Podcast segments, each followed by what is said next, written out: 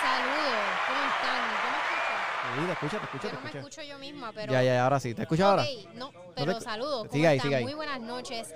Muchísimas gracias este, por acompañarnos esta noche. Al igual que todos los jueves, yo soy Alexandra. Nosotros somos One Shot Movie Podcast. Síguenos en todas las redes sociales como One Shot Movie Podcast. Y nada, si me quieren seguir a mí personalmente, yo soy Alexandra y me consiguen en las redes sociales como según Alexandra en Instagram y en Facebook. Miren, y ahora estoy los jueves en la X 100.7 FM, así como en Mega TV en Informe 79. No se lo pierdan. Y yo soy Eri Rodríguez y me puedes conseguir en todas las redes como Atabey TV. Y ahí vas a poder disfrutar de mi contenido. Eh, también los miércoles estoy en la X. En la X, este, eh, haciendo mi segmento de gaming. Eso es bien importante que lo sepan. Dímelo. Y mi nombre es Martín Rodríguez de CinePR. Me pueden encontrar en mis redes sociales, Facebook, Instagram, YouTube, pero Twitter. No creo que se escuche Eri. Yo no se escucha. Te- Espérate, dame un break, break. Yo no te Matiel- escucho. Matiel no se escucha. No, yo no te escucho. Yo no escucho a Matiel. Ma- Dame un segundo, ¿Qué está pasando? ¿Qué está pasando? Bueno, pues él es MacDiel. Ahora sí. Ok, Chécate continúa. No, todavía. Él es MacDiel, lo puedes conseguir en Cine PR. En todas las plataformas. De, de. Ah, Matiel. ¿Qué? Super blooper, super blooper, super blooper. Esto, Yo creo que por esto es que eh, no lo esto, escuchamos. eh, ay, mi madre, esto estamos en vivo aquí, muchachos, y, y no, el micrófono de Matiel no está Este conectado. es el problema de empezar a beber antes de que empiece el Ah, podcast. Literal, literal. Ahora sí. Ahora sí, Matiel, dímelo. Como dijo Alexandra, me puedes conseguir en todas mis redes sociales como CinePR. Eso es Facebook, Instagram, Twitter, YouTube, Vero, CinePR. Y estoy también todos los jueves en la Y. En la Y. En la Y. En la Y. No en la Ah, X, en la ah, Y. eh, En la E- AM. Hablando, hablando. Hablando. Eh, Mira, este, Alex, si quieres mover la cámara un poquito más para acá para que se pueda ver un poquito más Matiel, porque lo- se me está tapando con la cámara aquí, ¿verdad? ah, esta. Sí, sí, mover un poquito ahí, mira, Ahí se jodió. al otro lado, para allá. Boom, Eh, chiquito. así Oye, empezamos. Hay, que- hay que acordarle a la gente que nos está viendo que le dé share para que otras personas puedan compartir aquí y vacilar un rato con nosotros. Estamos aquí directamente desde World of Liquors en la avenida Boulevard en Levittown, en donde pueden venir, compartir con nosotros, darse un shot este y compartir un rato con nosotros, comerse algo, beberse algo, tú sabes, mi gente. Tam- También queremos agradecerle a todos esos seguidores que nos escuchan por la- las plataformas de streaming como Apple Podcast, Anchor, Spotify. Y el sábado pasado estuvimos, el domingo pasado, si no me equivoco, cuando fue el domingo, estuvimos con la gente de XB and Bridgeport. Ah, exacto, sí, que está por ahí. Mira, Nicolás nos envía saluditos. Sí, muchísimas gracias, Nicolás, por invitarnos. Voy para allá. Yes, allá, bien. voy para allá el Eh, sábado. Emanuel nos envía saludos. Dice, eres tan bueno como 1400 de, de Biden. Wow. Wow. Este, Wow, bueno. sí, súper bueno. Mira, eh, queremos disculparnos porque teníamos de invitado a Luisito Vigoro esta semana, pero lamentablemente pues, no se pudo dar. Este, eh, que venga en una próxima ocasión Sí, para el no, padrino. Lu- Luisito es aquí, es, siempre tiene las puertas abiertas, que cuando ya tú vas a ver que vamos a tenerlo pronto, so, mi gente, estén bien pendientes. Este, so, ¿por qué vamos a brindar el día de hoy? Tenemos, mira, aquí tenemos, voy a ponchar aquí rapidito, los shots que tenemos en la casa. Sí, muy bonito. Sí, cógelo, cógelo. Venga ¿Me puedes pasar? Ah, gracias, gracias. Hoy los shots son, ¿Qué son? ¿Qué son? son de Grand Manier. Ok. Ay, sí, esto huele a postre. Esto es riquísimo. Esto es como, sí, sí, vamos a no brindar. es muy bueno. Yo, voy yo. a, yo voy a brindar por Pepe Le Pew. Va a venir por Pepe Le Pew. Sí, Eh, que ganó la semana. ti- tira hasta adelante. Este, yo voy a brindar eh, porque Chris me prestó su cuenta de Shudder. Estoy auspiciado por Chris de CinePR. Por aquellos amigos que nos prestan sus cuentas Cuenta. de, de plataformas de streaming. Amigos y Muchísimas familiares. Gracias, Exactamente. Gracias, mami, por Netflix. De hecho, necesito el código del password. Gracias, se por borró. Netflix. Pues yo voy a brindar, yo voy a brindar por las 22 personas que nos están viendo ahora mismo. Esto es por Durísimo. ustedes. Por ustedes. Salud, Salud. Corillo. Clink, clink, clink. Coño, te vas a, te va bien. Esto es para ustedes, para que se, Que lo gocen. Para que se lo Gocen, gocen, para que se lo gocen. gocen. Si estuvieran aquí con nosotros en World of Liquors, Estoy sentado ocho con nosotros. Exacto, así que La semana que viene, pues tratamos de setear primero. Yo trato de llegar temprano y entonces setear antes de beber. Porque, pues, puede pasar que se nos Se olvide nos, se nos conectar olvidó el un micrófono. micrófono. Sí, exactamente. Oye, pues vamos a comenzar como que siempre comenzamos todas las semanas eh, diciendo lo que vimos esta semana. Sobre todas las personas que nos están viendo, díganos qué, qué vieron esta semana. Eh, cuéntenos qué están pensando ver, qué es la que hay. Hablen, hablen con nosotros. Yo quiero comenzar diciendo que vi De Chappelle. Oye, te- vi algo que tiene que ver con Dave Chappelle, pero no es con Dave Chappelle directamente. Ok, ok. So, vi una película que ganó un Golden Globe que se llama Billie Holiday versus United States, en- que está en Hulu. Mano, ¿Qué pasó? cuéntanos. Ok, so yo No no, visto, ¿verdad? Yo tengo opiniones. no, yo no pienso que la película que yo no- mira, yo tengo mis críticas, tengo un montón de críticas con la película en cuestión de cómo se grabó, en la actuación y un montón de cosas, pero el mensaje y la historia estaba tan buena para mí que fue lo que me dejó ahí metido. Cool, mejor hubiera escuchado un audiobook entonces. Mira, de verdad, lo que a mí me dejó más impactado es como estábamos hablando, la película trata de esta cantante que hace una canción sobre el tema de los lynching. Los que no sepan lo que es el lynching, lynching es cuando un grupo de personas se reúne y ejecutan a una persona, ¿verdad? En público, como lo hacían a los negros antes. Y ella hace una canción, esta es una cantante afroamericana que hace una canción sobre este tema, donde el gobierno pues la trata de chaval por todos lados, joder por todos lados, para que no cantara esta canción, porque ni que supuestamente la canción incitaba o cambiaba opiniones o lo que sea, y el gobierno no- obviamente pues no quiere, no quería ese tipo de, de acción. So, ella pues trata de este tema y lo que más me impactó fue que el- eh, la película te pone como que facts y el año pasado fue que presentaron un bill en el Senado, en el gobierno de los Estados Unidos, para crear, para que el lynching fuera un crimen, para que fuera un hate crime de, de máxima, ¿verdad? De, de lo más máximo. Penalidad. De máxima penalidad, exacto. Y que también fuera un crimen federal. Y creo que la Cámara, que la Cámara de Representantes lo aprobó, pero el Senado nunca, nunca han habido los, las dos partes, nunca lo han aprobado juntos. So, eso está bien fucked up porque eso estamos en el 2021. Y todavía el linchamiento no es un crimen aceptado por el gobierno. So, eso, eso está bien, eso está bien fucked up. Eh, lo- eh, tiene que ver con Dave Chappelle porque Dave Chappelle habla de Emmett Till, que fue, eh, así es que se llama el bill. El bill que presenta el gobierno se llama Emmett Till Lynching Act. Y es como que diablo. Me, me eso, en verdad. Me mindfuckeó. Ok, ¿qué más viste, Eric? Vi este vi The Beast of No Nation. No Nation, esa es la película que nos toca hoy. Nos tocaba esta semana. Este, y yo creo que. WandaVision, ¿no? Ah, bueno, exacto, el final de WandaVision que estoy completamente decepcionado. Porque... Nos trolearon. Ah, ok, ok. Nos ¿Nos, trolearon. ¿Nos trolearon o nos troleamos solos? No, no, nos trolearon. Hello, mira cómo el tipo se llamaba. Es, eh, sí.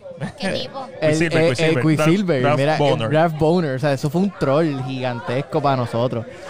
Realmente, mira, a mí, pues no. eh, Ok. ¿Algo más? más nada. Alex, ¿qué tuviste? Mira, pues yo vi, la semana anterior yo había visto Billie Holiday. Mano, qué película más mierda. Ok, skip.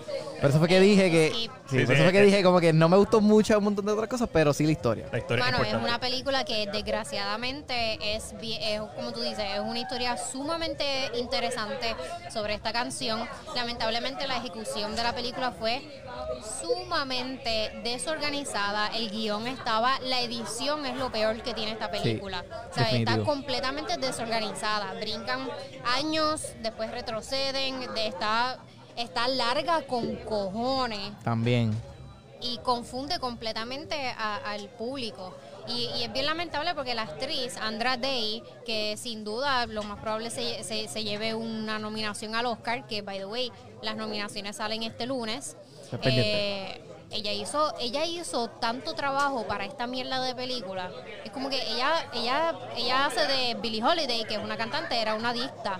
Que por ahí es que el, el- el gobierno se va. O sea, como que no la podemos a- arrestar por cantar una canción, pero ella es drogadicta, vamos a arrestarla por, por sustancias controladas. Exacto. Ella rebajó un montón para este papel. Ella canta las canciones de esta, de esta película. Es un trabajo sumamente increíble. Lamentablemente, pues la película no da la talla para la, la gran actriz que es ella. Y es bien, es bien lamentable porque el director es quien es, es Lee Daniels, yo creo. Que sí. él Él dirigió eh, The Butler, The Butler, de estas películas que son buenísimas, pero lamentablemente esta película no dio la talla. Este, también vi eh, Coming to America. la Ah, bueno, exacto. Vi Coming to America, se me había La olvidado. secuela de Y la que vimos el cuartito. Y vimos el Ah, el cuartito, esta semana. Se nos había olvidado, se me había olvidado eso. Lo podemos decir, ¿verdad? Es que Sí. fuimos invitados a un, a, Screening. un, a un screening de prensa, pero realmente no nos dieron instrucciones ni nada. O sea, como que podemos hablar de la película. Sí, yo creo que Sí. entiendo que sí. Si no, yo creo que nos hubiesen dicho si no podíamos hablar de la película. Exacto. Pues vimos el cuartito, este, vi Coming to America, t- otra decepción más, que es precisamente lo que tú habías dicho la semana pasada, que Matiel, que era lo del el rating. Sea, el hecho de que esta película es clasificación PG-13 afectó totalmente esta película, ¿sabes? La- los chistes. Ellos no, no dijeron ni siquiera un fuck. En una parte iban a decir un fuck y dijeron un F. Que, que está, que, Como está, que que está es- permitido para una película PG-13 solamente uno. No lo dijeron. No lo Bueno, pero dijeron. pues, La en una película PG-13 también está permitido Son of a Bitch. Son of a Bitch, pueden decir shit también, como que pueden decir eso, pero o sea, es- es- se limita eh, en cuanto a los chistes. Debió ser y- R. y- sí, debió haber sido R, de verdad. Tiene nostalgia. Yo la encontré bien boba.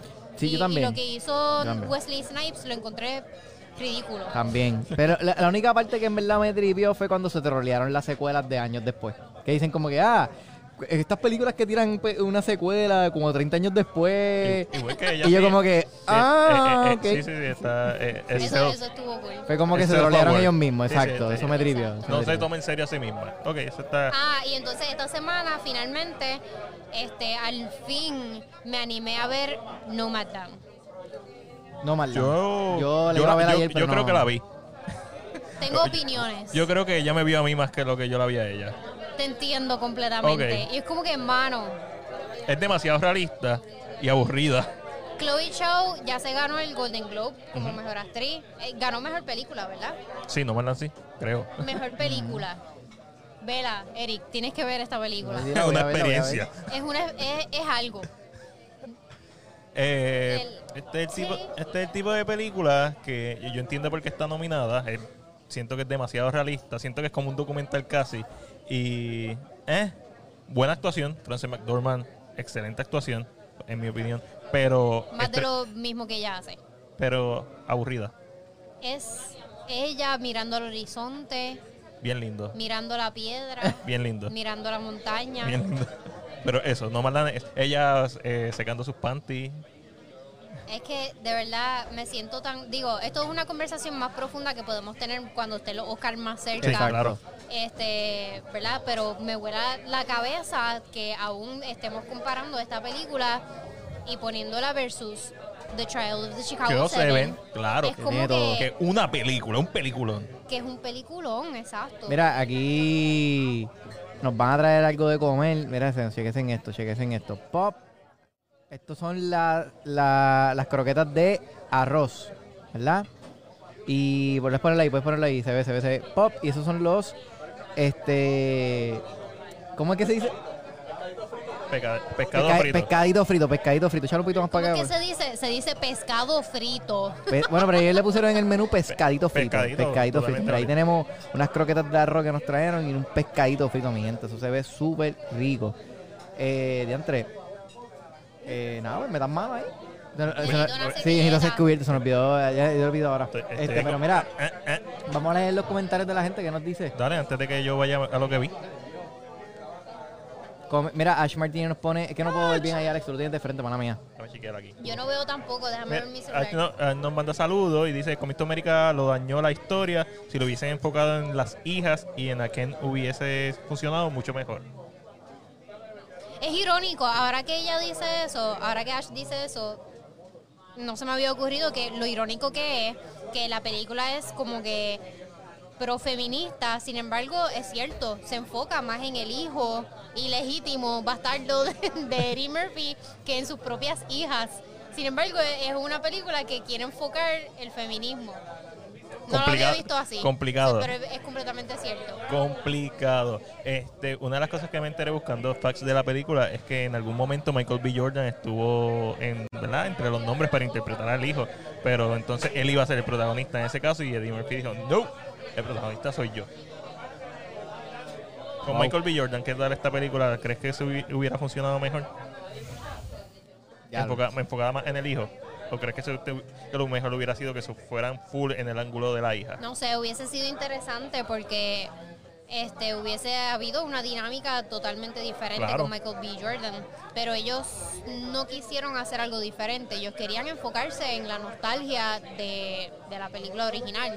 Por cierto, entre las noticias... Y él iba a desenfocar eso. Sí, no, él, él se iba, él iba a ser el protagonista, uno, y sabemos que Michael B. Jordan ahora va a dirigir y protagonizar la tercera entrega de Creed.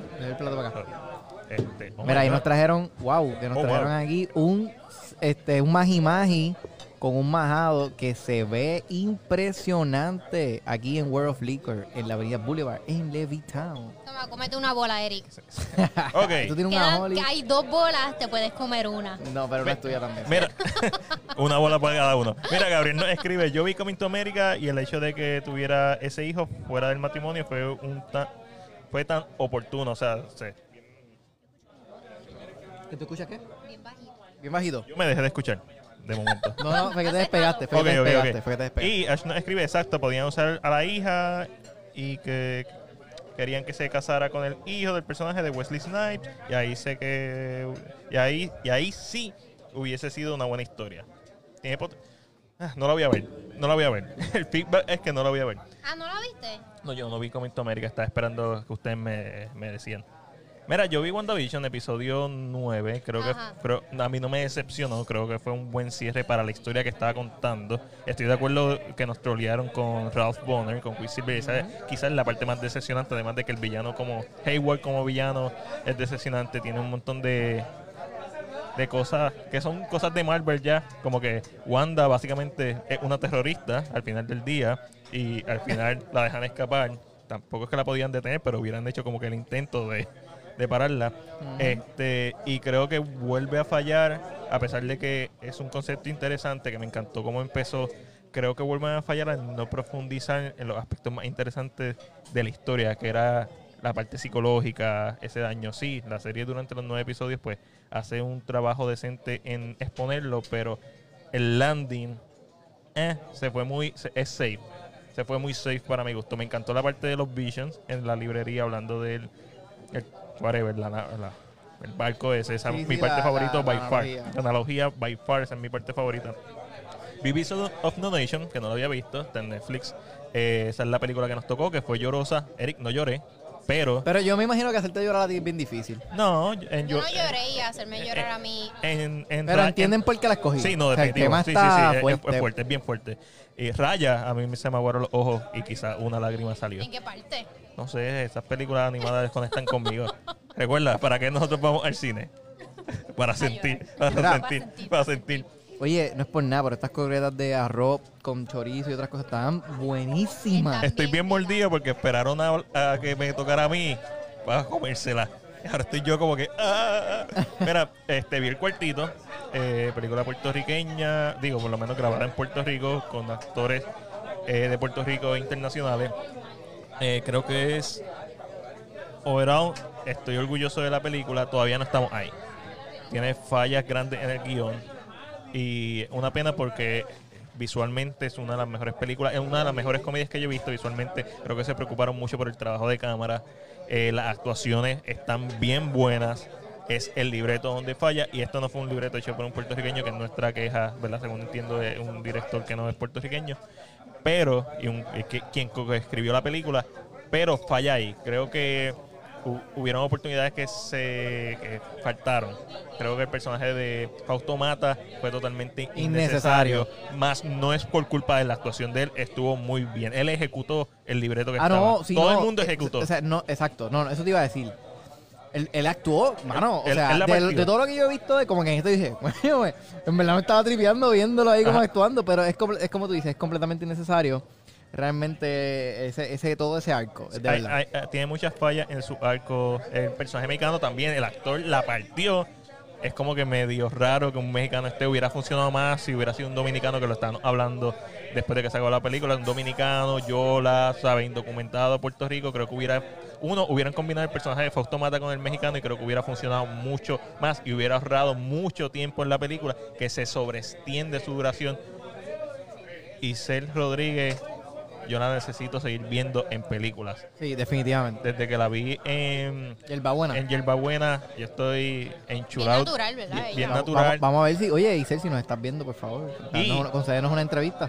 Y en, y en, este, en esta película muestra un- lo, que, lo que se sabe que tiene. Es, eh, ella una actriz, punto. Y sus momentos de, de sensibilidad están ahí, me encantaron. También vi ¿No? Ryan de las Bueno, Dragon, Échale. que me encantó. La vi en el cine, me freaking encantó. Like, súper, súper, súper, véanla. Véanla. No la vean en Facebook, no sean, sean tierra. No sean tierra. ¿Está en Facebook corriendo? Sí, está en Facebook corriendo. Lo Eh, mismo que Mulan. Lo mismo que Mulan, exactamente. Exactamente. Es una película que vale la pena ver en familia. Vale los 30 pesos si tienes una familia. Si no, vale la pena ir al cine. Ah, Yo y Omi fuimos a verla y nos salió en 15 dólares. Mira, So, Luis, Luis Ross nos pone que está buenísima, que le gustó. ¿Cuál? Raya. Raya. Raya, Raya, sí. Eh, no, está buenísima. También vi Minari. La vi en Prime Video. Un dramón. Tú sabes que uno espera que sea como que esta película con elementos racistas. Eso fue algo que me encantó que no los tiene. Es más, un drama familiar elevado por. por quiz- quizás por.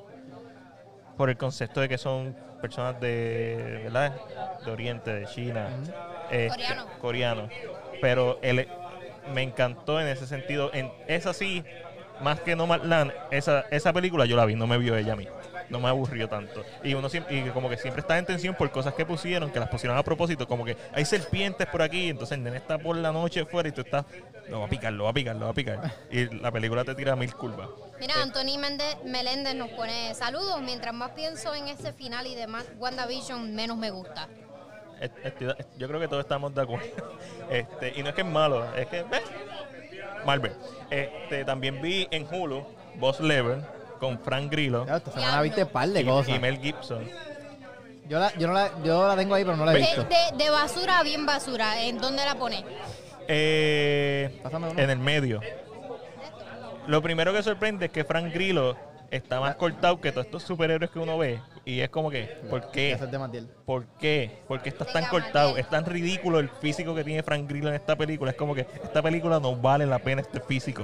O sea, el tipo se ve ridículo. Es un looper movie como Groundhog Days. como- hemos visto esto mil veces, pero enfocado en acción. El final, eh, Yo vi, Eh. yo vi, dijiste el Looper y, y también vi el, el roast de Bruce Willis que no lo había visto. ah, eso está bueno. La parte de, de, de Demi Moore está dura. Sí, no, eso fue brutal. Y por último, digo, vi dos cosas más, pero vi en Shoulder, auspiciada por Chris, To Hell and Back de Ken Hodder Story. Que es un documental básicamente de Hector Stoneman que interpretó a Jason y cómo, ¿verdad? Básicamente su vida y está súper interesante para los que les gusta el horror. Shoulder vale la freaking pena y eso fue lo que vi. Ahora me como mi bolita. Mira, pues, pues, buen provecho, Matiel. Espero que te guste tu croqueta. tu bola. Mi bola. Tu bola. ¿Te, te gustó la bola, Eric? Está bien fucking rica, mi gente. Tienen que. Acho, de verdad, esta comida está. uf, es- espectacular. Mira, este. Del cuartito, honestamente, quiero hablar un poquito más porque pues, es una película local. Y quiero enfatizar que, obviamente, pues. pues, hemos hablado aquí de películas locales ya. Hemos, cada, ya creo que las personas que nos siguen saben lo que pensamos. Este. Vean, en verdad yo digo, a mí en verdad me tripió, ¿vale? Me tripió más de lo que me bastripió. Si yo tengo que poner esto en una balanza, sí, es verdad, tiene sus fallas en cuestión de como, como si hablamos del source material, de, de la investigación, de lo que son los temas, yo creo que pues que obviamente pues fallaron. Por eso, por eso dije que me hizo sentir orgulloso. No es como. Fallaron en muchas cosas, ¿verdad? Vaya, güey, busqué la canción de 7 mil millones de historias. Oh my god, en serio. Esa ¿La canción. del Guayna o la de Esa la canción, es, yo creo que esa canción es un original porque no la encontré ni en YouTube, no la encontré en, en ningún Google, no encontré nada. Lo que quiero saber es, ¿entendiste por qué el baile?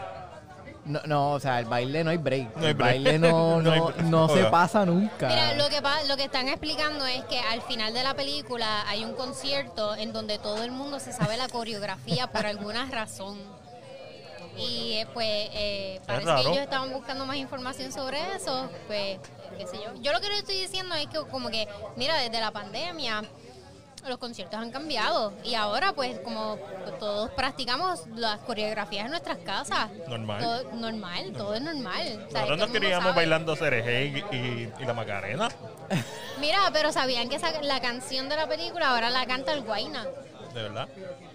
Sí. Son 7 mil millones de historias y todos Se- quieren llegar a la llama- gloria. La canción se llama Somos. Somos del Guayna, búsquenla. Yeah. Ah, por eso es que Guayna estaba en el, en, el, Oh. en el evento de que ellos hicieron de la película de ayer. O no la busquen. Como gusten. Búsquenla. Somos Búsquenla. 7 mil millones de Victoria. historias. Algo, Anyway, cuando algo, vean algo la la gloria. película, pues van a entender. El punto es que al final hay una coreografía que realmente no encontré. eh, honestamente, me, me sentí tan annoyed por la coreografía que yo me, me viré a donde mi compañero que estaba al lado mío a la derecha, a Matías, y le dijo, le digo, "¿Por- ¿por qué la coreografía? ¿Por qué? ¿Por qué? No entiendo, ¿por qué? Es que Stop. di- distrae. di- di- Paren. Hubiera sido súper normal ver a la gente cantando sin moverse, un corillo bien duro y ella moviéndose, y el personaje de Isaac Rodríguez moviéndose entre el público. Eso hubiera estado en la Y, de- y después me viré a mi otro extremo que estaba el incógnito y fue como que, ¿por qué? ¿Por qué la coreografía? ¿Por qué? Todavía no entiendo, no entiendo. Explícame, de verdad, explícame. Nada, ellos, yo creo que es que ellos querían hacer una escena que fuera como, como She's All That. ¿Se acuerdan de She's All That? Que hay una, hay una escena en que Usher es el no- DJ. no la he visto. She's All That, eh, de, de estas películas de Teenager de, Claro. de los 2000, early 2000s. Ok, ya, Y, hay una escena en un prom donde todo el mundo por alguna razón se sabe la coreografía. Ok. Es más, en, en She's All That hace sentido, porque Usher, que es el DJ en ese prom, él dice como que, ok, es hora de, de hacer ese baile que yo les enseñé. Y ahí entonces ya, empiezan, ma- mataste. y ahí entonces hace sentido. Pero hay muchas películas de los 90 y en los 2000 que hicieron eso. Yo creo que Y ahora hicieron, el 2021. No, oye, mira, coño, mira. y- quisieron hacer eso mismo. No, pues funcionó. no. Entonces, mira. No, pues no, Yo creo, Eric, yo, no, yo- yo creo- no. oye, estaba viendo de casualidad. Oye, también, ahora me acordé que vi Deadpool 2 también. Hice un rewatch de Deadpool Ok. 2. Y, me acor- y él dice tantas cosas que me acordó de esta película del cuartito. Porque hay una parte que él dice. That is just poor writing. Lazy writing, él dice. That's just, just lazy writing. Sí, a mí algo de algo la película principalmente eh, trata de estos personajes que son de distintos países, México, este República. Francia, la República Dominicana, España. Y entonces lo más que me molesta es que una película que trata de esta gente de distintos países tiene tantos y tantos datos de inmigración incorrectos. De verdad que eh, en cierto punto me ofendió. Porque se nota que en el guion, en varias ocasiones, ellos dijeron como que, Nah. eh, nadie se va a dar cuenta, hazlo como quiera, ¿sabes? Es que se nota que claramente Especialmente alguien en la parte de dijo México. eso. Especialmente la parte de México, to- todo lo que tenga que ver con inmigración y pasar de, de cualquier otro país latinoamericano a Estados Unidos, completamente incorrecto. Y, y eso es lo más que me que realmente me encojona y me ofende. Ay, ay. No, o sea, Alessandra es que Tex. suena, eh, suena, es que eh, Y Cel, si ¿Cuándo vienes para acá, te vamos a tratar con cariño. Mira, tu actuación nos encantó. de verdad, perdóname que suene tan, tan, tan rough. Pero es que tu verdad. Pero es que vimos esta película el lunes y te lo juro que entre más estuve pensando en eso, en esos detalles de inmigración que eran incorrectos, como que más me encojonaba y más me ofendía, Y- porque se notaba que hicieron cero investigación en Y- cuanto a qué conlleva ser un inmigrante en Puerto Rico. Y se pierde una oportunidad bien grande de elevar la película. Eso es y lo- conectar y con, con no- con nuestros propios inmigrantes. ¿Sabes cuánta gente dominicana, venezolana, cubana tenemos aquí en Puerto Rico? ¿Sabes? Es una pérdida de ventas realmente. Un- una de las cosas que, que tú dijiste que yo creo que está bien acertada, lo- una de las cosas que a mí me molesta es lo cerca que estuvo esta película, lo poquito que le faltó para, Para ser buena. para ser buena, like buena, buena. Tiene muchas cosas buenas, pero también tiene cosas malas. Y, y entre lo bueno, lo malo y lo que yo a mí me gustó lo suficiente como para decir, ok, esto es bueno, esto sigue siendo progreso, pero definitivamente el guion sigue siendo la falla mayor que seguimos viendo en películas desarrolladas o escritas en Puerto Rico y esta película no es la excepción Sí hay partes técnicas que me encantaron, la cinematografía muy buena para hacer una comedia. Me voló a tapar el, el elenco en la madre, pero el guion nuevamente falla. La actuación estuvo espectacular. Todos. Sí, exacto, todos. exacto. Sí. La, No, me- la- me- la mira, actuación de verdad me sorprendió un montón. Y honestamente, cool. mira, eh, sí, como, como dijimos, que- Es que estoy chequeando si tengo lechuga o algo en los dientes, pero la semana pasada pasé todo el capítulo, véanlo, está en ¿en YouTube. serio? Yo Todo no me di el cuenta de esto. capítulo, Yo- yo sé. todo el capítulo con lechuga en los A- dientes. Hasta que yo le dije. Super hilarious. Yo Sí, voy a, me sí. la voy a buscar la semana pasada. Lo que yo pasa que esta era, mierda. era de este lado, era de este lado. Y de momento tú vas a ver que yo le hago. Que yo me- y Matt- gracias a Matiel que me lo dijo. De verdad, te lo juro que yo agradezco a las personas que existen en mi vida que me dicen cuando tengo moquito y cuando tengo. Ya yo no me di cuenta. dientes. Oye, Poquito Ale, yo no me di cuenta, de mañana. verdad. No, no, si yo, porque si era yo, si yo me hubiese dado cuenta, yo te lo hubiese dicho. Yo pero, necesito. coño. Tira, poncha esto. Yo Ya, necesito, voy a ponchar, espérate, voy a ponchar aquí rapidito. buscate un plato a Matiel para Yo, que yo necesito comer de eso. Voy ahora, voy ahora. Ya debe estar frío, se me olvidó que No estaba importa, ahí. temperatura ambiente, no, se va. Mira, eh, ya hablamos de WandaVision, pero nos falta hablar de Beast of No Nation, que fue la película que Eric escogió Exacto, esta semana como la, escogimos- la llorosa. No me hizo llorar, Alessandra creo que tampoco la hizo llorar, No. pero entendemos perfectamente por qué, porque la escogiste. escogí, Sí, exacto. eh, eh, eh, una película Pero esa era la es idea. dura. Esa era la idea. Sí, sí, sí, sí. O sea, es, es muy aceptada tu, tu elección. Está en Netflix, véanla. Está larguita. Yo tengo que admitir que Netflix nos da la opción ahora de subirle la velocidad a las películas. Como Yo- en los podcasts. Como en los podcasts. Yo lo Como tú estás haciendo ahora mismo con nosotros. Sí, básicamente. Yo la subí a 1.25, eh, que es la primera opción que te da para subir. Eh, porque pensaba que no me iba a dar tiempo de verla si la dejaba para hoy. Así que la vi ayer. Este, wow. Es larga, es larga. Es una película larga. Dura dos horas y ¿vieron 17. Esto? Mira esto, papá. Mira, la película está larga. Este. pues Si no la han visto, yo siempre he dicho que esto es una de las mejores películas que yo considero que tiene Y, Netflix. y es la primera película original 100% de Netflix. Exactamente. Yo me acuerdo cuando yo vi esta película, realmente yo la puse porque estaba buscando qué ver en Netflix. como yo creo que vas a tener que servir y pasar. Exacto. Espera, Sí, sí, quita- pasa y quita el ponche, quita el lo que- ponche, quita el en lo que ponche. nosotros aquí dialogamos. ¿Ven? Este, mira, pues Beast of No Esto Nation. se, esto, mira, esto se come solo. Mira, Perdóname, ponché lo que no era, ponché lo que no era, perdóname, perdóname, perdóname, ponché lo que no Porque tú tienes todavía, digo, un, saludo. Per- permiso, per- discúlpame, discúlpame, ¿Sabes que cuando nosotros estábamos planificando este podcast y dijimos tantas veces como que, diablo, sería cool hablar de películas entre pana y beber? Y O sea, comer. Y comer. Como que nunca pensamos como que, wow, van a haber tantos errores. Debimos haber pensado en eso. Y como estamos en vivo, no podemos editar nada, está todo en vivo, so, no hay pregra- nada pregrabado aquí. Yo estoy destruyendo este plato. Sí, pero mira, Wow, Beast of No Nation, por favor, si no han Ajá. visto esta película, ¿De qué véanla. trata, Eric? Yo, no, digan ustedes de qué trata. Me es que yo, quiero- yo siempre quiero verla como ustedes la describen, ¿eh? Y a diablo se jodió eso. Ok, so Beast of No Nation trata sobre esta comunidad africana. Ajá. ¿En qué país están? Yo no sé en qué país. no sé. En Uganda. Sale, way, sale Idris Elba. Es protagonizada por Idris Elba. Eh, eh, es sobre este niño, Agu. quien Agu, se llama Agu. Eh, eh, eh, hay una guerra que está sucediendo, está, pasando como un golpe de estado, en donde ellos pues están siendo protegidos por algunas partes de la milicia. Sin embargo, por otra parte, pues, pues tiene, que, tiene que haber este golpe de Estado y, y siempre están los rebeldes. Anyway, es un revuelo bien grande, no sé cómo explicarlo. Agu se queda sin familia y él está básicamente sobreviviendo. A él lo acogen unos rebeldes que están en contra de las personas que están en- en- a- tratando de hacer ese golpe de Estado y lo convierten en este niño... Eh, Guerrillero, guerrillero. Guerrillero, esa es la palabra, guerrillero, exacto.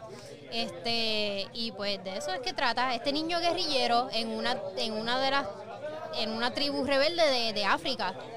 Eh, y, y el líder de esta tribu es, no tribu, es como esta guerrilla. El Exacto. líder de esta guerrilla es Idris Elba. yo, yo como la veo es... ¿Esto para mí? Sí, Sí. eh, sorry. Oh, wow, se ve bien Es- eh, apetitoso. ¿Vieron? Ah, no, No, no se está ve, ahí. Eh, Vieron mi plateo. Este, yo la describo como eh, la guerra en un país tercermundista a través de los ojos de un niño. Oh, Eso, oye, eso es una muy. Mira, no lo había, fíjate, no lo había Eso pensado fue así. bien tan sencillo a toda Lo, la lo- mierda lo- que yo lo dije. pensé, no, no, La- yo lo oye, pensé, yo lo pensé, yo lo La pensé. película, mi gente, la película R se tiene un montón de escenas bien fuertes. Sin Eh, embargo, la escena más fuerte está implícita. Coño, pero es que esa. Coño, pero Sí, es que esa- ahí no, no, se es que tiene la estar, tiene Sí, que estar sí, eso se de Pero la eso es lo más fuerte para mí. Es como que, uff. Oye, yo tengo una pregunta, porque ya yo hablé contigo fuera de cámara de esto. Yo tengo una. Mira, esta película en verdad es un tema bien sensitivo, bien fuerte y, y en verdad es, es profundo. Pero hay algo que yo encontré súper hilarious de la película. ¿Qué tú pensaste del, del, del rebelde que iba por ahí todo el tiempo desnudo? Imposible no notarlo. Marchando en la guerrilla con los rifles, pero desnudo. Nada, yo pensé que este hombre es bien self-confident. Wow, no hay nadie más self-confident. Es como que no hay mejor forma de matar a alguien que yo tener una pistola en mi mano y mientras tú me estás mirando el huevo, yo te disparo la cabeza. Más nada. Distracción. Distracción 101. Estoy seguro que hay gente que nos está viendo que dice, ¿qué película es esta? Dios mío, no esta película. No Nation está en Netflix. Una de las cosas que a mí me gustó es que a pesar de, digo, especialmente en la primera mitad de la película, entre todo esto, esta oscuridad, siempre había momentos de, de luz, siempre había momentos de diversión. Llega un punto en la película en donde eso desaparece, especialmente cuando, eh, cuando después de que el niño mata a su primera persona, eso ¿verdad? ciertamente empieza a Y desaparecer. como le lavan el cerebro. Y, y el portrait de ese chamaco No, no, eh, o sea, Para mí no es Idris Elba. Idris Elba estuvo brutal, pero sí, el no, chamaco. no, o sea, el chamaquito. El chamaquito. o sea, se la comió. Otra cosa. Se la eh, comió. Eso es la, la dirección. La dirección de Kari Yo- Yoji Fukunawa, whatever. Este. Dura, una película de autor. Se nota que con esta película, que es la dirección lo que le va a toda la película. Está, está, él mismo hizo la cinematografía, el director.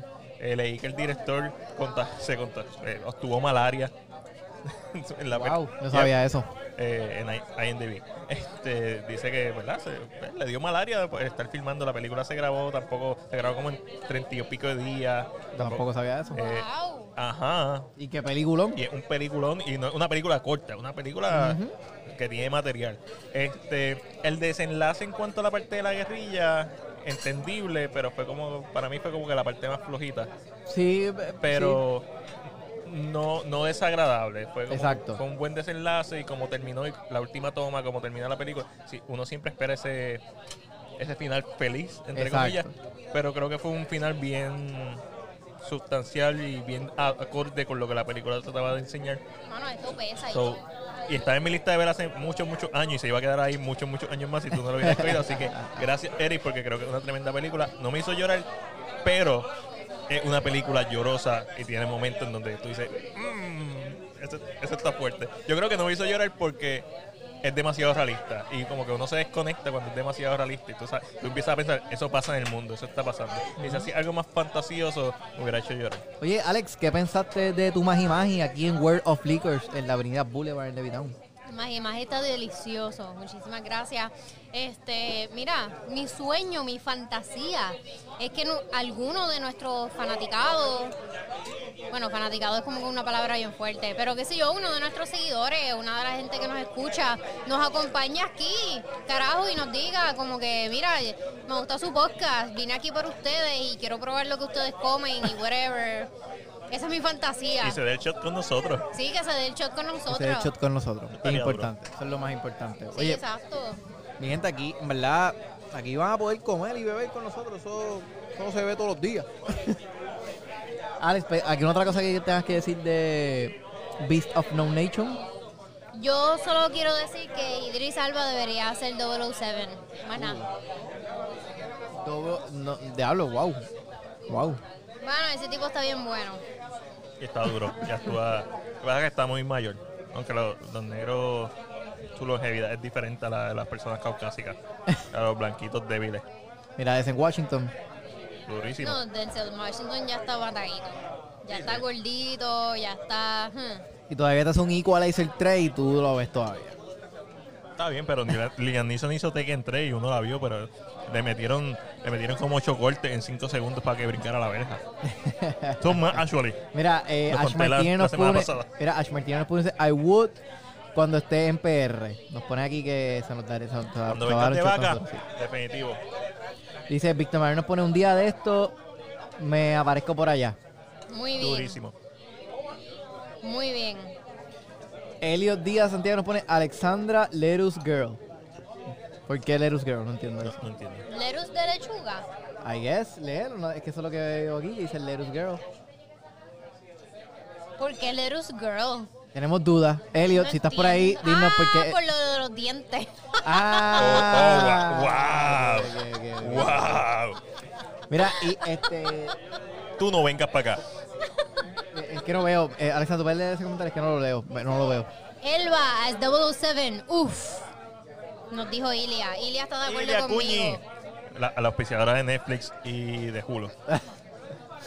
Ayer bajé Peacock y. ¿Te gustó? O sea, está Pantalla. pagando 5.99 mensual por No. No, no, porque no. Peacock tiene cosas gratis. Ah, sí, sí. estoy pensando en Paramount, perdón, perdón. Sí, Eh, sí, eh, sí, mira, sí, mira, mira, mira, cómo hace como, mira, mira lo que hace Pico. Pico te pone Ajá. Harry Potter 1, 2 y 3 gratis, 4, 5 y 6 pagando. Entonces lo mismo te hace con Fast and the Furious. Fast and the Furious 4 y 5 Oh gratis, God, la mencionó. 6 pagando. Mano, qué cabrones son, pero a la misma vez, fucking geniuses. Porque, yo- mira, cuando salió este Amazon, bueno, salió, bueno, no cuando salió Amazon, pero qué sé yo, cuando salió Apple TV Plus y HBO Max y todas estas mierdas, como que ellos tiran todo es episódico, todo es semanal, todo es, tú ti- tienes que esperar como en los tiempos de antes cuando veías televisión regular. Sin embargo, Netflix te lanza todo ahí Todo, de o sea, cantazo. y- Ellos fueron los inventores de binge watching. A mí me encanta el Benchwatch. A mí no. A mí me encanta. La, la cosa es que yo siempre pensé como que, mano, Si no fuera porque Netflix picó adelante con esto de, de la invención del streaming, este, ellos también tendrían que hacerlo episódico, porque puñeta, ¿cómo es la única manera en que tú mantienes al espectador en ese, en el servicio de streaming? Pues dándoselo semanal, porque ahí al menos garantizas al menos un mínimo de ocho semanas este, de suscriptores de, en tu plataforma. Sí, pero yo, ok.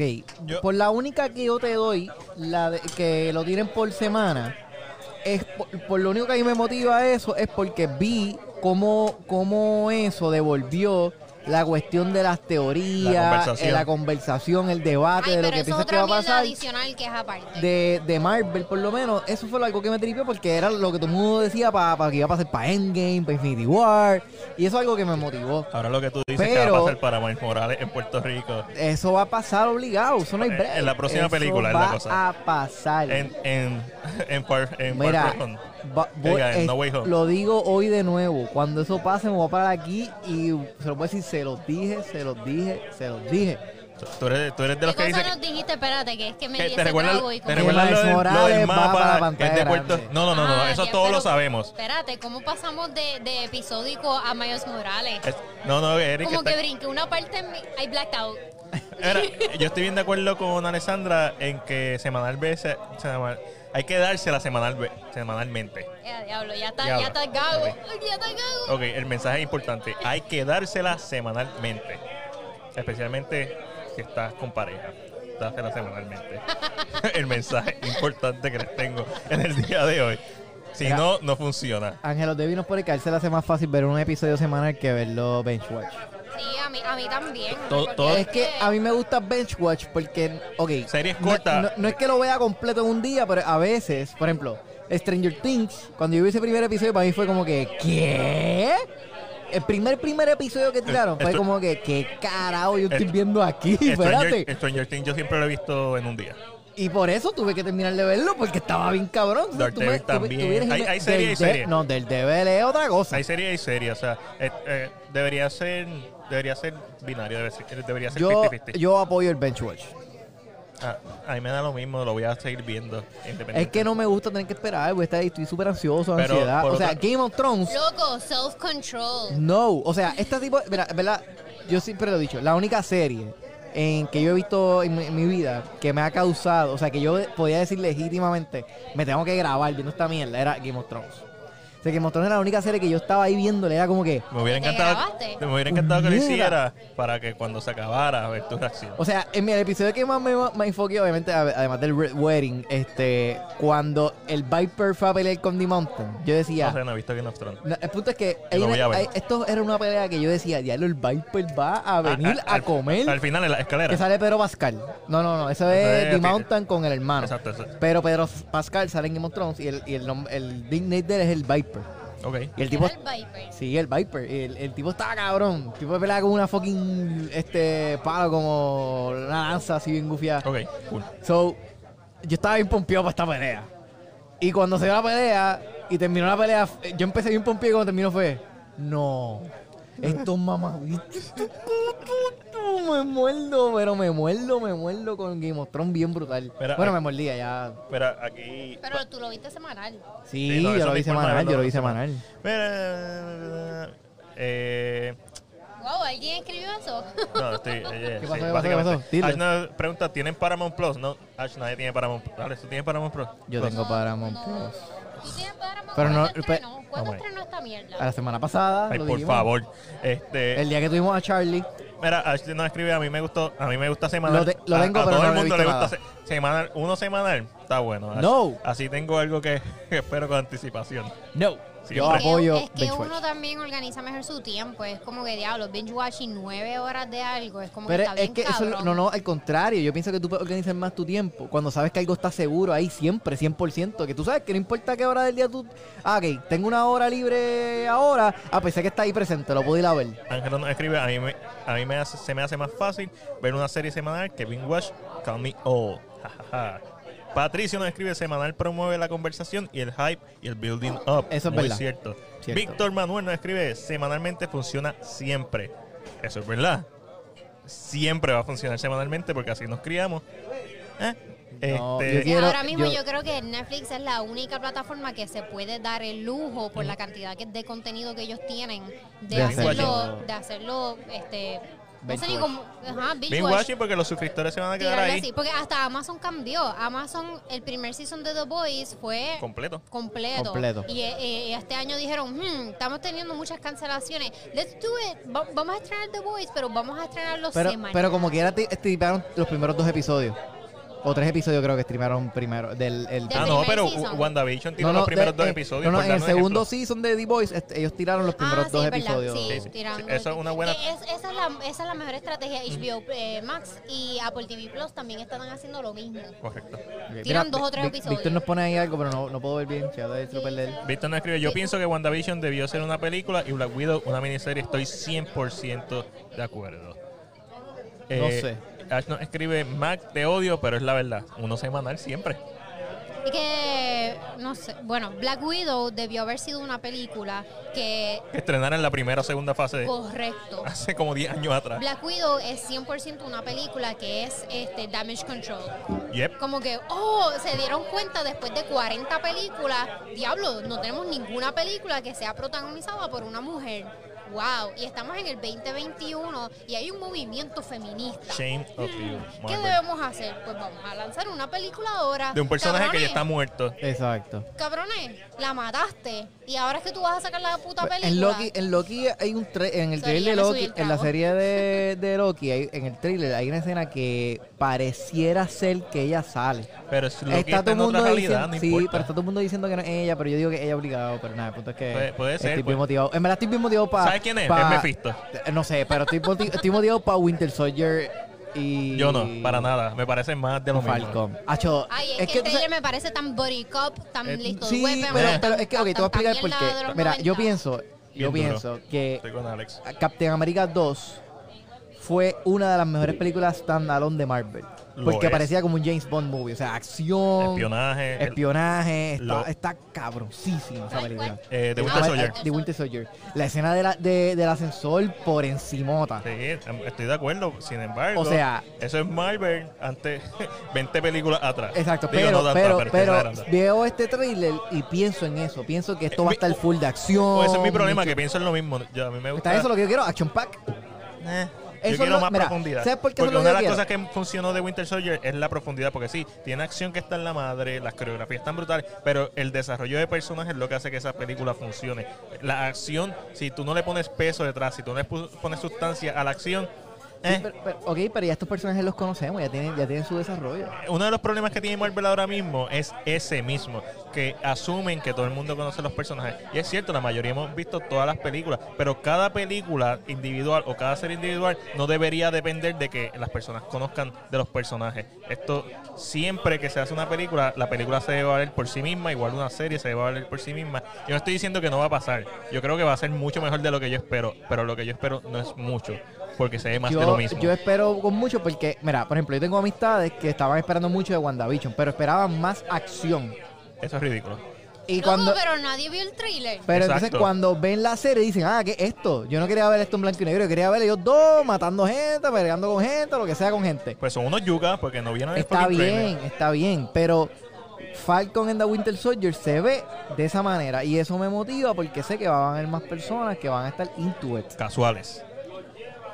Pues, Está bien, pero es que tienes que, tienes que, no, tú no puedes apelar solamente tu comunidad de fanáticos. Ah, nuestra comunidad de fanáticos. Te está hablando. Yo no estoy diciendo que no apeles a la comunidad de fanáticos, yo estoy diciendo que pongas más. Además de lo que tienes de la acción boba esta que sabemos Mira, que- hoy precisamente salió un anuncio de la serie de Halo de Paramount y que el director de la serie dice que es imposible el complacer a los fanáticos de Halo. Porque ¿Por ya, qué? por- bueno, pues ya él dijo que porque van a ver unas, van a estar pasando unas cosas que no a todo el mundo les va a agradar. Yo leí las entrevistas que le hicieron en estos últimos días, que son como 15 a los- al director de Mortal Kombat.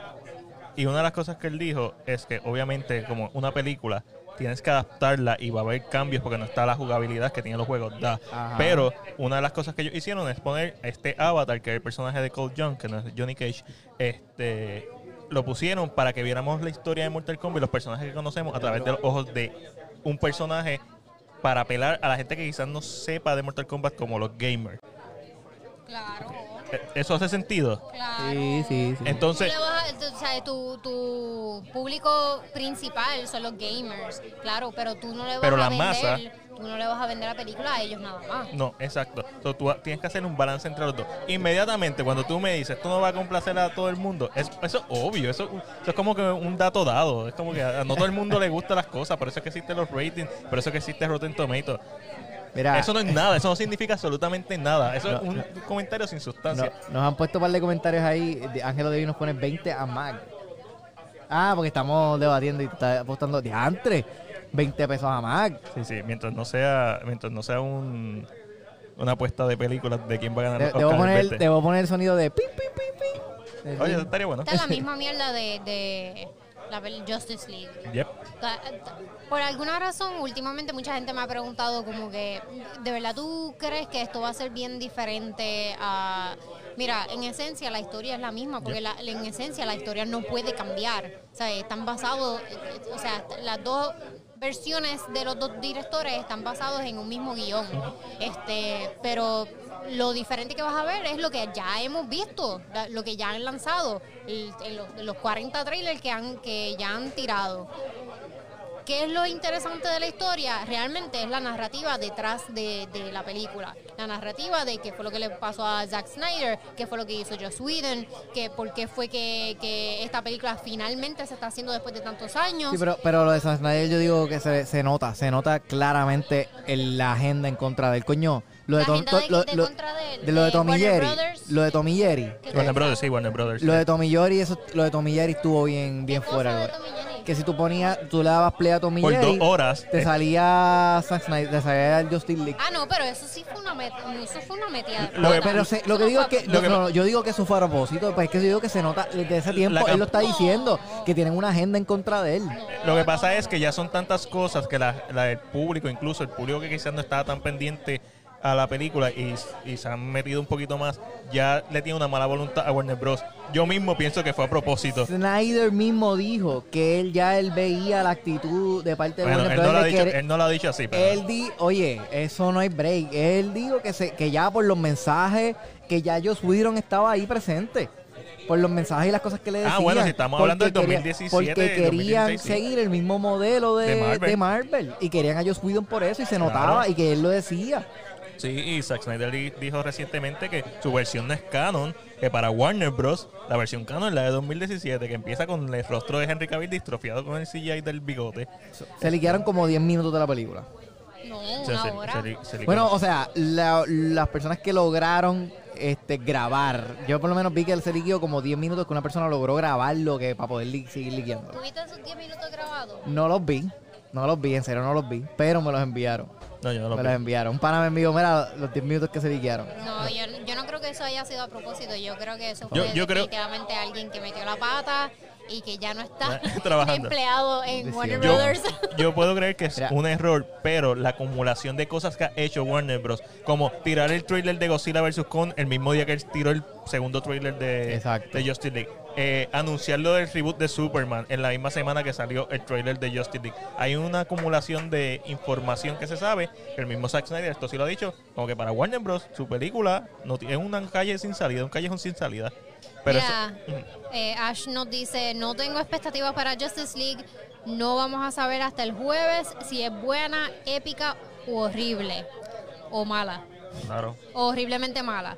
Claro, es- y yo creo que ¿Qué esa es la, la pos- la- la posición perfecta para verla. duda. Víctor Manuel nos dice entonces, la pregunta debería ser, eh, Marvel Studios, ¿seguir haciendo streaming shows o seguir su contenido en formato de película? Mira, a esa pregunta, yo, yo cuando anunciaron las series por primera vez, Ajá. yo, yo me acuerdo que tuve una conversación con mi mejor amigo y le dije, yo no apoyo que hagan series ahora. De verdad no lo apoyo. No me, no, no es que no las vaya a ver, no es que me las vaya a disfrutar, eso no tiene nada que ver. Es que yo decía, coño, el modelo que ya tienen está perfecto. Entonces tienes a gente que no es fanática, que te va a ir a ver al cine sí o sí. Entonces si haces una serie y sigues haciendo series canon a las películas, eso es un problema porque entonces la, la gente va, la gente no hay gente que no ve series.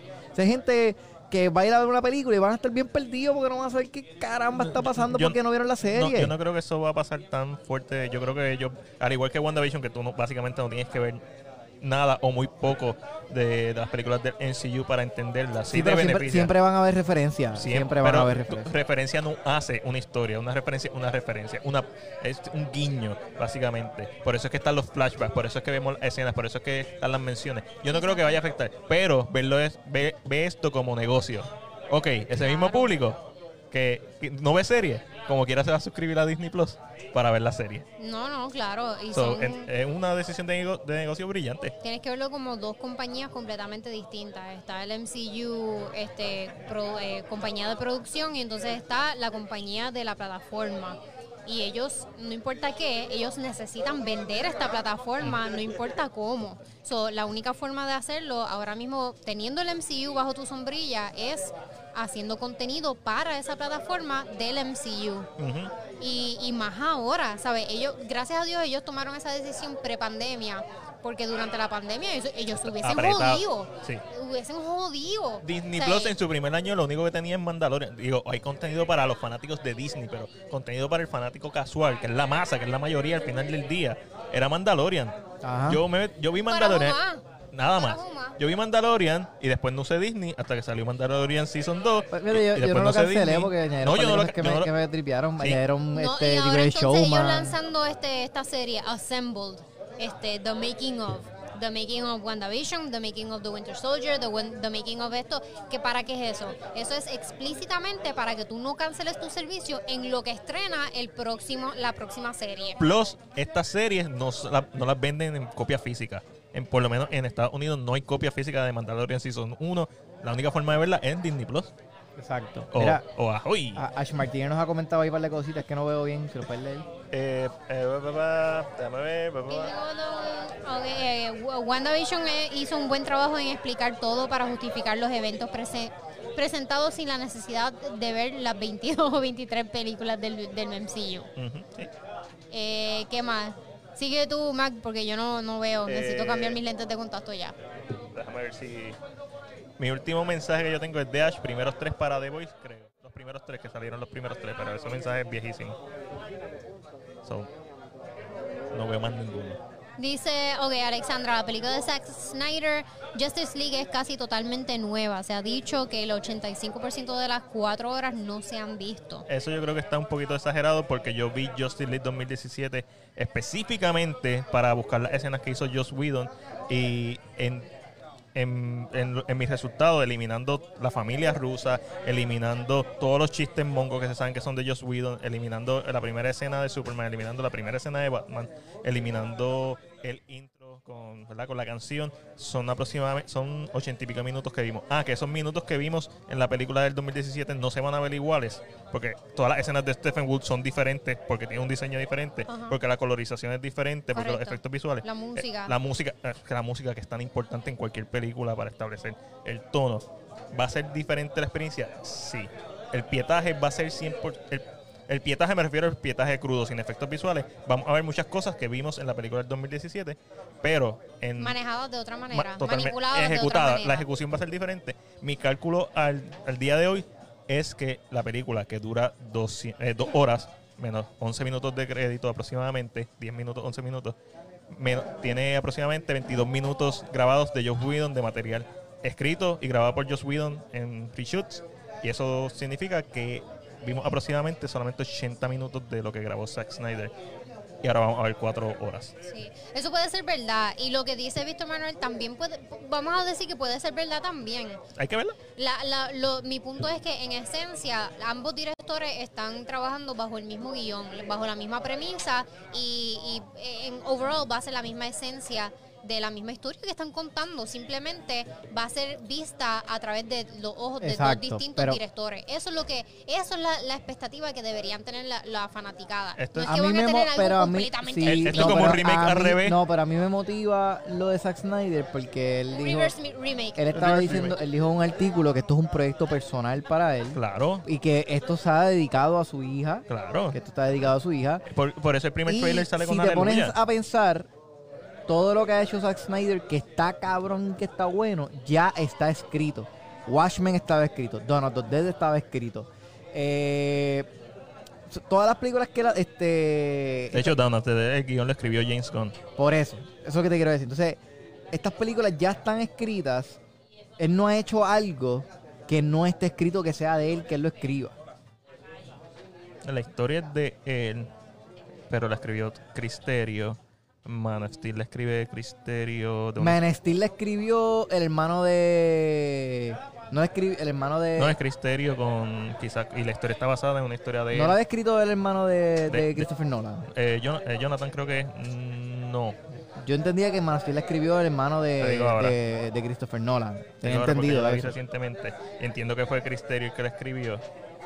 Eh, Pero anyway, yo estoy motivado para esta película. pero o sea, Snyder no, escri- no escribe sus cosas, básicamente. Está bien, pero esa es la cuestión. Que, que no sé, o sea, es como que Army of the Dead. No, no, el trailer no motivó mucho, pero Es un teaser. es un teaser. So, a, a mí tampoco, es como que cool.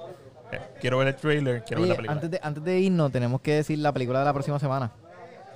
Que Charlie Lavoy escogió la película. Que la semana pasada, pues estuvimos aquí de invitado a Charlie Lavoy, un cineasta. Eh, y le tocó a él, este, pues, escoger la, la película que íbamos a ver esta semana. Y la categoría que salió fue sexosa. David S. Goyer, ¿quién, es- quién escribe la película Man of Steel? Ok. Y eh, Charlie escogió la película Blue is the Warmest Color. Yo que he evitado ver esa película. Charlie, Está gracias. en Netflix, tengo entendido que está en Netflix. Este, so ya saben, mi gente, para la semana que viene, los que nos están viendo, vean Blue is the Warmest Color, que vamos a estar dialogando aquí Sexosa. de la Mira, película. yo lo que estoy sexosa. pensando es que pusimos en el título como que Pepe Le Pew y no. Ya no hemos dicho nada de Pepe Le Pew, es verdad. Dilo ahí, dilo ahí. Nada, Pepe Le Pew está cancelado.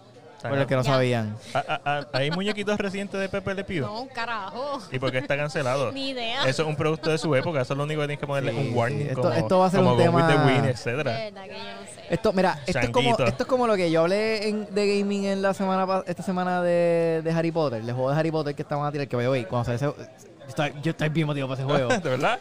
Sí, mano, o sea, mano, hace un montón de años no tenemos un juego de Harry Potter y que sea un juego de Harry Potter que tú El- que el- tú pases todo el proceso. El único juego bueno de, De- Harry de Potter es el de Game Boy. Que, El un punto RPG. es que para los que no sepan, va- este, en el 2022 va a ser un juego de Harry Potter que va a ser mundo abierto, todo el proceso de crear un personaje, pasar por el proceso de que escojan la casa, todo como la película. El punto es que vas a tener la habilidad o el- la capacidad de crear un personaje transgénero. ¿Cómo lo vas a crear transgénero? Que tú habías preguntado eso la otra vez. Es que vas a poder escoger un cuerpo de hombre o mujer y la voz la puedes poner también de hombre o mujer. Pero lo interesante está en que depende cómo tú hagas esta elección, va a influir en qué casa el juego escoge que tú caes. Si caes en Gryffindor, si caes en Hufflepuff o en Ravenclaw, lo que sea. También influye en cómo las otras personas del juego se dirigen a ti. Eso debería influir, la casa no debería influir en absolutamente Pues nada. Va a influir en la casa. En base al canon de Harry Potter, lo que influye es, y de hecho Dumbledore ha dicho que él cree que no deberían ser escogidos para una casa en su primer año. Porque Snape, que es de la casa de Slytherin, que es la casa de los que son ambiciosos, que son obsesivos, es el personaje más valiente en la historia de Harry Potter. Es el único personaje que sacrifica su vida y lo hace a propósito, siendo un doble agente. Y básicamente el, el, el, el- el jaque mate de Dumbledore es Snape. Y fácilmente Snape pudo estar en Gryffindor. So, Ok. en- ¿Entiendes? Las Pero casas- Gryffindor no eran como egocéntricos. Slytherin es un poquito más egocéntrico, pero Sly- eh, Gryffindor sí, egocéntrico, valiente, astuto, no A- a- necesariamente Alex, inteligente. Te veo con cara de, de no sé lo que estamos Yo hablando. me, yo me quedé como en la tercera Oye, película, la- verdad. las personas que nos están viendo, si quieren escogernos unas casas cada uno, escojan qué casa caeremos cada ¿Qué, uno. Yo, qué yo, eso casa, está- di- qué casa sería yo? yo, yo sería, yo sería, yo siempre considero que sería Gryffindor o Slytherin, una de esas dos obligado. Según Pottermore, yo soy Ravenclaw. Bueno, según Pottermore, en verdad, yo caí en Gryffindor, pero tengo una persona que es bien fanática de Harry Potter y me dijo, nah, tú eres Slytherin. Pero eso no Yo funciona creo que así soy porque... Slytherin también, según lo que describiste. Sí. eh. I'm a shitty person. No, pero para ser justo, esa es la percepción que se tenía y muchos de los personajes, eh, no muchos, Peter Pettigrew, que es un personaje de Gryffindor, es quien traiciona a los papás de Harry y por ello es que Voldemort los mata. So, Well, fuck them. es- exacto, es como que al, al final del día es simplemente eh, un- una forma de, de prejuicio. Entonces, ah, todos los de Slytherin son malos. Es una forma de prejuicio, so, eso es interesante ay, que Ash dice redemption para Snape. Para Snape. Snape no necesita Mira, redemption. Pásanos los shots. Nos trajeron aquí los, los últimos, el shot de la Y ya no despedida. están votando. Ya nos estamos Pero yendo, espérate, mi yo no me he terminado mi trago. Está bien, eh, fuera de cámara. Mano, yo la paso bien, bien. Ya, ya me puse cariñosa y es cuando sé, cuando sé que me di uno de más. Ya, ya subió. Se pasa bien. Porque- ¿Ustedes quieren pasar la cariñosa con nosotros? Venga, World of Venga, Liquors. venga, World of Liquor. ¿Dónde es que estamos? Estamos en la avenida Levitown. El alcohol ya te dio Yo sé que estamos en Levitown, pero yo no conozco mucho de esta área. en la avenida Boulevard. Ah, En. Levitown. En Levittown. Son muchos. Exactamente. Y aquí van a poder comer, beber y vacilar con nosotros, Corillo. Yo soy Eri Rodríguez. Y sé que puedes conseguir en todas mis redes como Atabey TV. Atabey como los indios, mi gente. Ya que estamos hablando de que es complicado, pues Atabey como los indios. Atabey como los indios. Búscalo en Google. Y los miércoles estoy en la X haciendo mi segmento de gaming a las 3 y 45, 100.7. Eso es así. Y yo soy Alexandra Núñez. Ay, dije mi apellido, nadie sabe mi apellido. Anyway, yo soy Alexandra. Me consiguen en todas mis redes sociales como según Alexandra. Yo estoy en Instagram, Facebook. Estoy los jueves en la X 100.7 FM hablando de cine. Y también estoy en Mega TV, en las noticias Informe 79 también hablando de cine. Y los jueves aquí con One Shot con mi corillo. Y mi nombre es Matías Rodríguez de CinePR. Me consigue en las redes sociales como CinePR, Facebook, Instagram, Twitter, YouTube, Vero. Y estoy todos los viernes en la Y hablando. Además estoy en el podcast, el podcast de CinePR. CinePR presenta el resumen de la semana todos los viernes, hablando Mira. con Angelo y con Chris. Antes de irnos, Charlie Lavoy nos, dejó- nos comentó algo ahí. Dilo ahí, Alexandra Lero, que no puedo ver bien. ve. Ya, pero es que yo tampoco veo bien. Aquí el único que ve bien es Más 10, el que tiene 10. 20-20 porque se operó. Ne- Necesito cambiar los lentes de contacto. Ok, las circunstancias y el, el contexto Snape y el contexto Snape tenía que pasar por esa casa para llegar a esa conclusión. Eso es muy cierto. Bye bye. Ah, ok. Mira, eh, Charlie, ya dijimos la película que escogiste. eh, Blue is the que- warmest color Gracias, Netflix. gracias. Blue is the warmest color, que vamos a estar viéndola para la próxima semana. So, Charlie, date la vuelta la semana que viene, que vamos a estar hablando de la película. Gracias por escogerla. Que esa es la categoría sexoso, Corillo.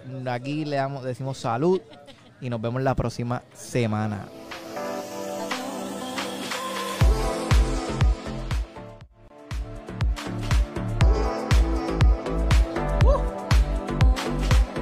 Victory.